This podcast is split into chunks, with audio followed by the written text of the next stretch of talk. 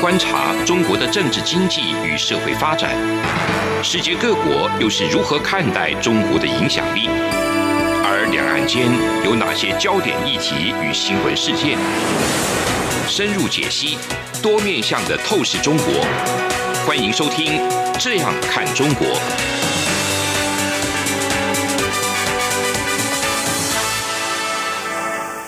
各位听众您好，我是主持人蔡明芳。您现在收听的是中央广播电台的《这样看中国》节目，蔡明芳时间。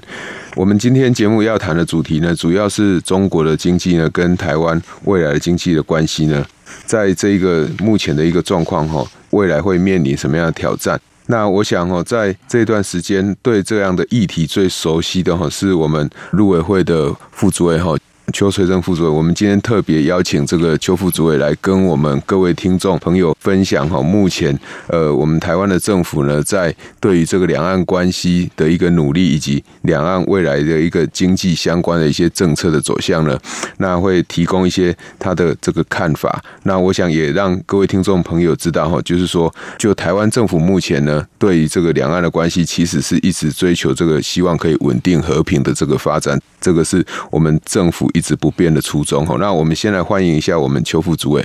主持人明芳老师，各位听众大家好，好，谢谢邱副主委哈。那我想在呃，我们开始进入这个议题的时候，我们在谈这个两岸关系，其实还是在全球的架构之下哈。那我们这个节目一直以来都非常关心整个全球经济的一个发展，以及台湾以及中国或美国未来经济的一个走向。那今天这个 OECD 呢，它又继续了上修全球经济成长的一个预测，其中呢，其实印度呢就上修了大概就是十二点六个 percent 哦，那他们预估呢，中国呢在今年呢大概就会有七点八个 percent，那美国会有六点五个 percent，欧元区大概就是三点九，那。过去在跟台湾一直被当做这个对照组的这个南韩呢，大概就只有三点三个 percent。其实某种程度呢，我们可以看到南韩呢，在去年一整年哈，在这样大幅衰退的情况之下，那今年大家都在预估会复苏，特别是 OECD 认为全球的经济成长率大概平均可以复苏，大概就是今年会达到五点六个 percent。那南韩大概只有三点三，它仍然表现的比。其他国家来的差，所以其实我想这个也扣合我们今天的主题，就是我们过去会认为说台湾的经济呢，呃，大家常会看到说韩国跟中国已经签了所谓的 FTA 了，那这个台湾应该要赶快去签，但是你看到韩国今天的一个走向哈，其实这样的一个说法到底是否正确，值得我们再进一步的深思。我要特别提到，就是说在印度方面，他估了这个十二点六个 percent。某种程度，它也显示了印度呢，在现在它确实是除了越南之外，它不断的。希望可以去替代掉这个中国在生产链一个地位，所以我想印度呢，它估计大概有十二点六个 percent 这么高的一个经济成长率，它凸显了印度在这一段时间不断的有很多的这个外国的资金，那实质的进入印度去投资。那我们在节目之中也不断的跟各位听众朋友们强调，呃，如果是外国的资金进到一个国家去投资。从事所谓有生产力的投资的话，对于这个国家的一个经济成长呢，它不只是呃良性的经济成长，而且它的成长还会继续正向循环的一个成长哈。那呃，我想回到这个中国目前的一个状况哈，那因为中国今年它的经济成长率相对基期是比较低的，所以 OECD 估它会有七点八个 percent。我想这个是跟今年的基期比较低有关。那我们过去在跟这个呃中国经济往来的时候，其实大家最常遇到中国的一个经济政策就是所谓的养套杀哈。那养套杀从过去中国对于这个台湾的观光客的一个限制，从团客到这个个别自由行观光客的一个限制，再到呃对于中国到台湾学生的一个限制，在后来我们看到了。中国用同样的手法也去对付了澳洲。那在最近，我想引起大家最大的这个响应呢，就是中国呢目前就是以检疫的问题呢来停止台湾凤梨的一个输入哈。我想到今天为止，其实中国对于目前这样的一个停止凤梨的输入，其实它还是没有改变它的一个想法了哈。那我觉得这个特别是从凤梨这个角度来讲，我们很多从事农作物这个农民，其实他真的不会去特别关心政治应该要怎么样。那他唯一的想法就。就是可以填饱肚子。中国目前拿这个凤梨来当做这个禁止输入的一个工具。那我不知道说，从副主委这里来看哈，目前这个台湾现在除了就是说就凤梨这个议题，我们应该要怎么样去跟中国来做沟通？那另外一个就是说，我们过去在这些农产品上面，除了凤梨以外，是不是也有其他的农产品？可能将来也会遇到类似中国这样子一个管制，那我们应该要做什么样的防范呢？是，我想主持人明芳老师是国内著名的经济产业的教授哈，刚刚提了很多啊，全球经济的这个整个预测哈，那我们可以看到。台湾在去年表现非常亮丽哈，那个非常亮眼，那就是我们啊防疫做得好，我们国内的产销系统啊都维持的非常好的一个能量，出口仍然是啊畅旺的哈，国内的这个 GDP 啊这个产值反而是比过去啊表现还来优秀，这个可以带动啊我们对外的出口哈，那特别是我们除了对其他西方的国家。我们对中国大陆的出口啊，反而较这个疫情前呢哈增长更多哈。当然呃，刚刚呃明芳老师讲的非常重要哈，就是在于中国大陆啊那个养套杀的情形了哈。我想两岸关系啊这个交流合作了，往往呢我们政府追求的是希望两岸的交流能够朝向这个健康正常。有序来进行哈，但是如果说有统战的概念，有太多养套杀的这种啊，这些负面的这种这种势力太多的话哈，对两岸关系的良性互动啊，都不是太正面。刚刚您提到这个凤梨的事情哈，啊，我们了解这个双方如果是依照哈，我们比较良性互动，可以依照两岸这个农产品检。疫检验的合作的机制来讨论的话，哈，那么两岸如果要良性互动，应该就凤梨好检测有这些这些呃传染的这些呃，可能对输销到当地国会有不好的这个影响的话，也应该要有事前的征兆了哈。不是断然就禁止进口哈，这个人会给人家觉得这是一种突袭式的哈，不是太友善的，特别是对农民哈，弱势农民的冲击啊，恐怕是比较大哈。当然，我们看整个凤梨事件呢，我我们还是希望陆方能够啊，透过这个既有的协议来讨论。来务实面对问题哈。那目前啊，我们的农委会也透过这个协议既定的机制哈，在跟陆方进行联系。目前还在等陆方的回应当中了哈。那我们希望那双方呢能够秉持着啊这个彼此又有共同的责任跟利益哈。我方当然是不能呃接受陆方这种突袭式啊禁止啊就片面啊说一个理由，很快的就禁止我们农农产品输往大陆哈。那这个对两岸的良性互动都会带来负面的影响。那我们也希望这个凤梨事件不要再扩大，好，双方应该尽速透过既有的机制来解决哈。那我们刚刚明芳老师也特别提醒哦，过去我们不少农产品呢，呃过度依赖中国大陆的单一市场。嗯，那中国大陆如果又有这种突袭式的。这种啊，禁止我农产品输往大陆的话，对农民的权益啊，或者对两岸农产品的这个输销，都会带来很大的影响哈。那我们除了凤梨之外啊，我们也看到农委会所提供的资料，我们有许多的这个农产品啊，到中国大陆啊，这是。这个占比哈，就是以中国大陆市场占比都超过九成的哈啊，比如说槟榔啦、哈莲雾啦，还有凤梨世家啦，还有葡萄柚啦、柳橙啦哈，这个占比都超过九成哈。那当然。我们也期待哈，我们的呃农政单位能够降低呃这类农产品外销过度集中在单一国家的情形哈，来协助哈我们的业者能够开拓新市场，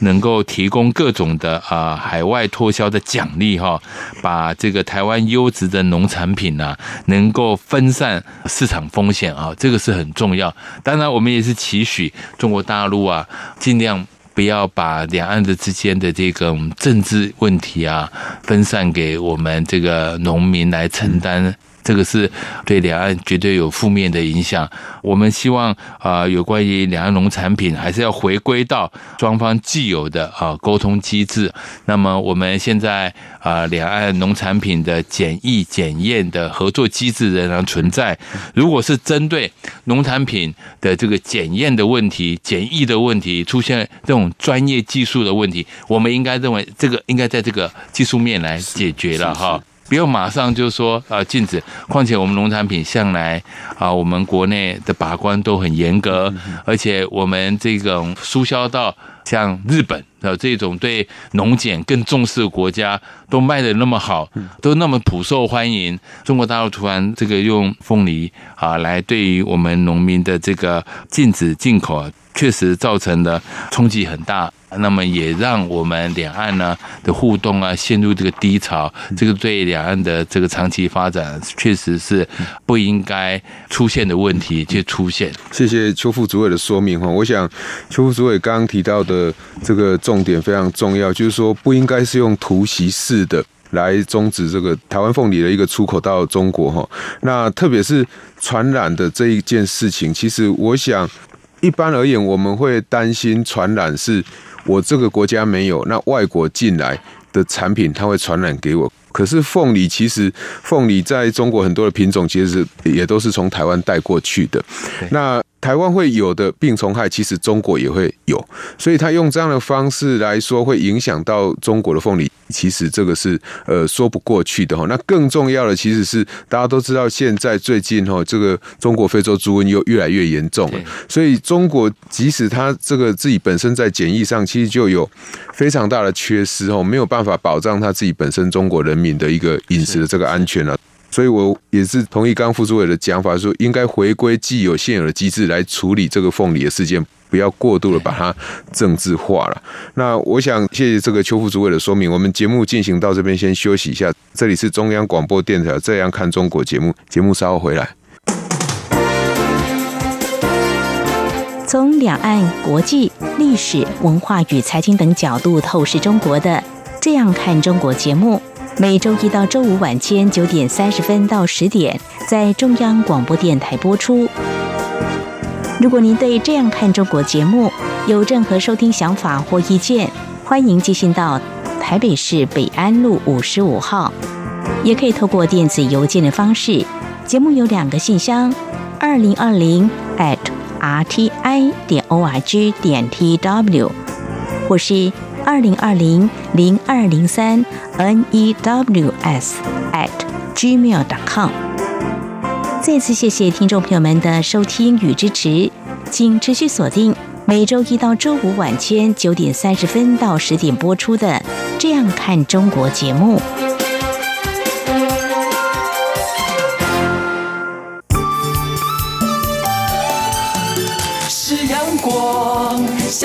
之光穿透世界之窗；是阳光。像神鹰翅膀环绕地球飞翔。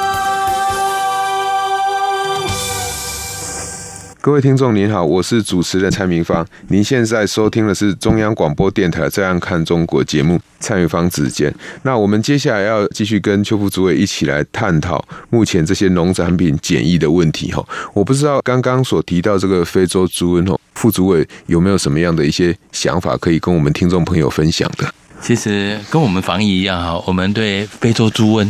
的这个防疫的这个效果，我想在亚洲哈，几乎只剩下少数几个国家可以吃到当地的猪肉。我们台湾啊，却是防疫做的可圈可点，那么举世啊称誉。那相对啊，中国大陆啊，这个非洲猪瘟呢，它蔓延的很快。原本在非洲猪瘟在中国大陆开始蔓延的时候，包括农委会、包括陆委会，我们都基于认为华人呢是食用猪肉啊作为我们各种营养补充一个非常重要的主食哈，是，它也反映在我们这个物价上涨一个非常重要的一个指标，核心物价指数，对，就是食用猪肉的价格，因为非洲猪瘟这种啊百分之百的致死率，让猪只快速减短啊，它就会带动这个猪肉价格上涨，因此我们的这个物价指数啊也会跟着上涨哈，这是比较明显的，特别是在华人吃食。这个猪肉的分量很高，那原本我们也是希望哈，这个台湾的技术、台湾的防疫啊，台湾对于非洲猪瘟这个比较有一些防治的一些技术，能够协助中国大陆的农民啊来防范。但是中国大陆农这个反正因为政治因素啊，他们说这个世界动物组织 OIE 啊，说他们。防治的成效很好啊，讲了很多他们防治的成果。那那事实是不是这样嘛？哈，对，反正是从这个数据全中国大陆蔓延，那么到最后就不不但是变成一个疫区，好，来连猪肉的这个调度也发生了供需的失常，必须从国外引进大量的猪肉来补充。那中国大陆的这个肉品的价格一直。比起台湾是居高不下，是好，甚至我们一直看到上海的毛猪的价格是台湾的二到三倍，哈，是那显示呃，它这个供需是有很大的问题。那非洲猪瘟对中国大陆呃农民的影响，哦，对这个肉品市场的影响是很大的。对，那原本我们是学员协助哈，那我们刚刚讲到啊，我们两岸确实有这个农产品的检疫检验合作协议啊，那也可以透过这个管道来。OK，但是很可惜，他不透过这个管道。那目前是透过一个民间的机制在协助中国大陆。那这有一个更正式的管道，就是说中国大陆应该抛弃这个整个这个政治的考量了，因为他们就说不愿意双边公权力的单位接触哈。对。那那我看到这个凤梨哈，他们很愿意。这个就是一种进步，嗯，至少双方应该透过这既有的机制啊，来让这个疫情的通报也好，技术的合作也好，都是为了两岸人民的福祉着想。我想早点哈，透过这个机制来恢复两岸的这个正常的，包括技术的往来啊，哈，检疫资讯的那个通报啦、合作啦，来让疫情降低。我想，这个不仅是对两岸的民众，对两岸关系都会带来很正面的注意。好，谢谢这个邱副座。我想，其实，在陆委会工作哈，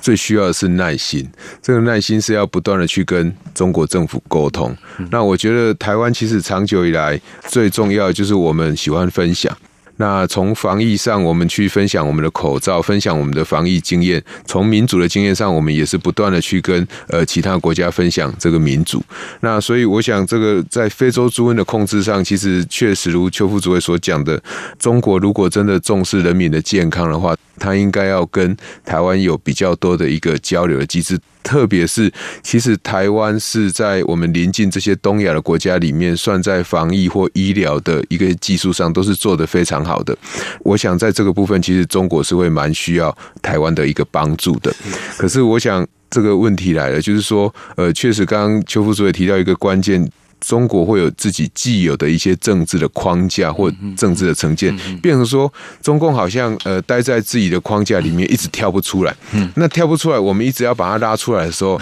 他又自己又出不来。那出不来到底是哪一个框架呢？其实他就是一直强调，就是我们必须要去接受所谓的九二共识。接受一个中国，那我想总统也是非常的清楚了哈，就是我们不会去接受所谓的九二共识。那基本上这个呃，以前以前总统其实早就也讲过，九二共识根本就不存在哈。那所以中国目前还是坚持要回到在这个所谓一个中国的基础上，才可以恢复两岸的一个协商。那我不知道说在这样的一个僵持之下哈，那我们未来。在跟中国的一个政府的一个打交道上面，或跟他们沟通上面，特别是对于两岸的经贸的冲突，其实会越来越可能会越来越多，或者是越来越频繁。那我不知道我们要怎么样来处理这样的一个问题啦。因为我想要回到一个更务实面的问题，就是全世界除了台湾以外，其他国家都不会有九二共识的问题，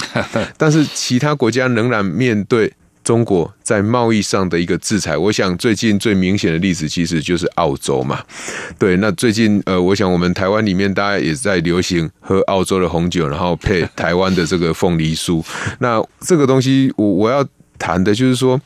不要从副主委的观点来看哦，就是即使你接受了九二共识。这件事情，即使它是真的，即使你接受，但是好像你还是没有办法去解决或面对中国政府目前它呃没有办法自己有一个一套或一致性的一个跟你在经贸往来的一个处理机制。那我们应该未来应该要怎么做？对，其实啊，要务实面对问题啊，那么要用开放的态度啊，负责任的态度来。解决实际所发生的问题。如果你拿了一个无法处理的一个原则，哈，那只会阻碍了双方正常的往来，那也会针对所衍生出来的问题无法解决，哈。我想长期以来啊，中国大陆都拿一个政治前提要我们去接受，但是它的内容啊，啊，往往是充满争议的，哈。那比如讲说九二共识，所谓九二共识这个议题在台湾争议很久，好，在台湾内部是没有是没有共识的，很清楚。其实九二共识两岸之间的啊，这个也是没有共识。比如说过去国民党执政的时候，国民党所说一中各表的九二共识，跟中共所强调的一个中国原则的九二共识，在本质上也有不同。加上我们台湾的很多的民意。对于中共的一中原则的九二共识，也是绝大部分的人无法接受的，所以我们就应该务实来面对这些问题哈。那我们陆委会就期许两岸关系能够回到既有的沟通联系机制，那我们自己先做好，就是说我们愿意先搁置争议。啊，求同存异。那么我们会致力以来维护台海的和平稳定，两岸应该健康交流互动，那就不应该拿一个强加于人的这个是框架或者协议，一定要先逼迫我接受，因为这个接受这个，那我们作为维护中华民国主权跟自由民主的这种价值，恐怕就无法。坚持下去啊，那这个对台湾是有困难的。那么在这种情况底下，我们自己对外宣誓，我们会依照中华民国宪法、两岸人民关系条例推动两岸事务。我们的目标就是要致力维护台海和平稳定。总统不断也讲，我们陆委会也一再重申，我们期盼两岸可以开展。这个正常、健康、有序的交流的立场，我们也尊重，也继续在推动两岸已经完成立法程序的相关的协议的落实。过去在马总统执政期间呢，嗯，我们总共跟中国大陆签署了二十三项协议，其中二十一项是通过立法院的程序在落实，我们也在一一的在落实，在检视这些协议。好，我们陆委会有个工作，就跟相关的部会都在检视跟对岸签署的这二十一项协议呢，它的进展是什么？我们都公开在网络上面。这个代表我们是一个重视承诺、遵守协议规定的一个非常负责任的政府。我们希望两岸之间能够维护和平稳定的现状。我们不但是说到，也是做到。那另外就是。我们也呼应对岸应该要相互尊重啊，要善意理解。那么，特别是当这个有台湾有七成以上的民众，我们最近的一次民调有百分之七十四点四的民众不认同中共坚持一中原则的九二共识。两岸关系是双向的，也不是单方作为可以达成的，所以应该是务实来面对问题。当中国大陆拿这个我们台湾绝大部分的民众无法接受的片面的一个强加于人的这个框架，我想这个就让两岸关系很难很正向的向前的啊发展下去。所以我们不断的呼吁对岸应该要在相互尊重、善意理解的态度下，好，应该来正视台湾人民哈，对他中国大陆一直倡议说。一国两制台湾方案，或是一中原则的九二共识，这些矮化台湾的政治框架的质疑跟严重的这种反对接受这种立场，所以应该要回到现实的立场，用负责任的态度，他也应该担负起维护台海和平的应该要尽的责任，应该承担这些责任。事实上，我们哈。也期许他能够透过，至少要透过协议平台，因为当初你签的这个协议，你也有责任要来履行这些协议的义务，那共同来维护两岸关系良性互动，最好的体现就是去遵守这个协议。对，我我想副主委刚提的非常重要，就是说。要去遵守这个协议是非常重要，因为协议就像一个契约。对，从我们学经济的角度来讲，你在一个契约框架之下，然后大家来。交往或大家来贸易，那这样的一个贸易才是有保障的，因为我们经济学强调自由贸易，是，但是自由贸易，亚当斯密这个经济学之父在谈的就是说，你政府必须要可以在保护人民的财产或维持这整个社会稳定运作的情况之下，那你这个自由贸易一定是好的。换句话说呢，如果今天我们的竞争地位如果不对等的话，那我们去做自由贸易。这样的贸易就像刚刚副主委所讲的，其实它是不对等的。是的。那特别是这个九二共识，不止在台湾国内没有共识，台湾跟中国也没有共识的一个情况之下，如果我们去接受所谓中共的有前提，不管它是什么样的共识，有前提条件下的一个谈判，那我想一开始其实政府就陷我们的厂商于不义了，因为它一开始就是一个不公平的这个谈判，所以在这样的不公平的谈判之下，我们。即使谈了一些东西出来，那我们再去让厂商去遵守，其实可能也会导致最后这些厂商面对了一些贸易纠纷的时候，那没有办法解决的一个情况。那我想，我们过去其实刚刚副主委有提到，就是说在马前总统的任内，其实那时候台湾跟中国签了非常多的这个协议，这些协议也都是公开上网，所有民众都可以去看。对。可是即使有这些协议呢，好像中国在处理一些。不管是农产品、观光客的这些问题的上面，他好像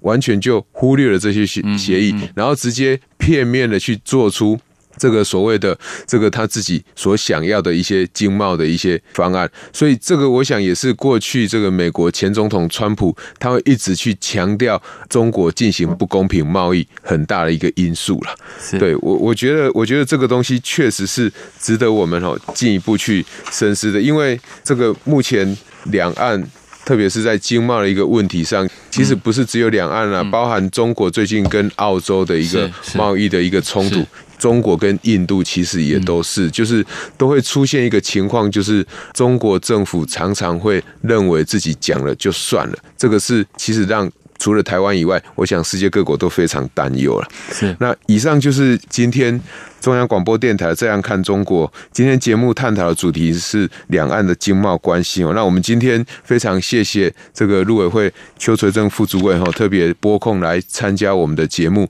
跟我们听众朋友分享目前政府的一些做法。谢谢副主委，谢谢明芳老师。从两岸、国际、历史、文化与财经等角度透视中国的这样看中国节目。每周一到周五晚间九点三十分到十点，在中央广播电台播出。如果您对这样看中国节目有任何收听想法或意见，欢迎寄信到台北市北安路五十五号，也可以透过电子邮件的方式。节目有两个信箱：二零二零 rti 点 org 点 tw，或是二零二零零二零三。news at gmail dot com。再次谢谢听众朋友们的收听与支持，请持续锁定每周一到周五晚间九点三十分到十点播出的《这样看中国》节目。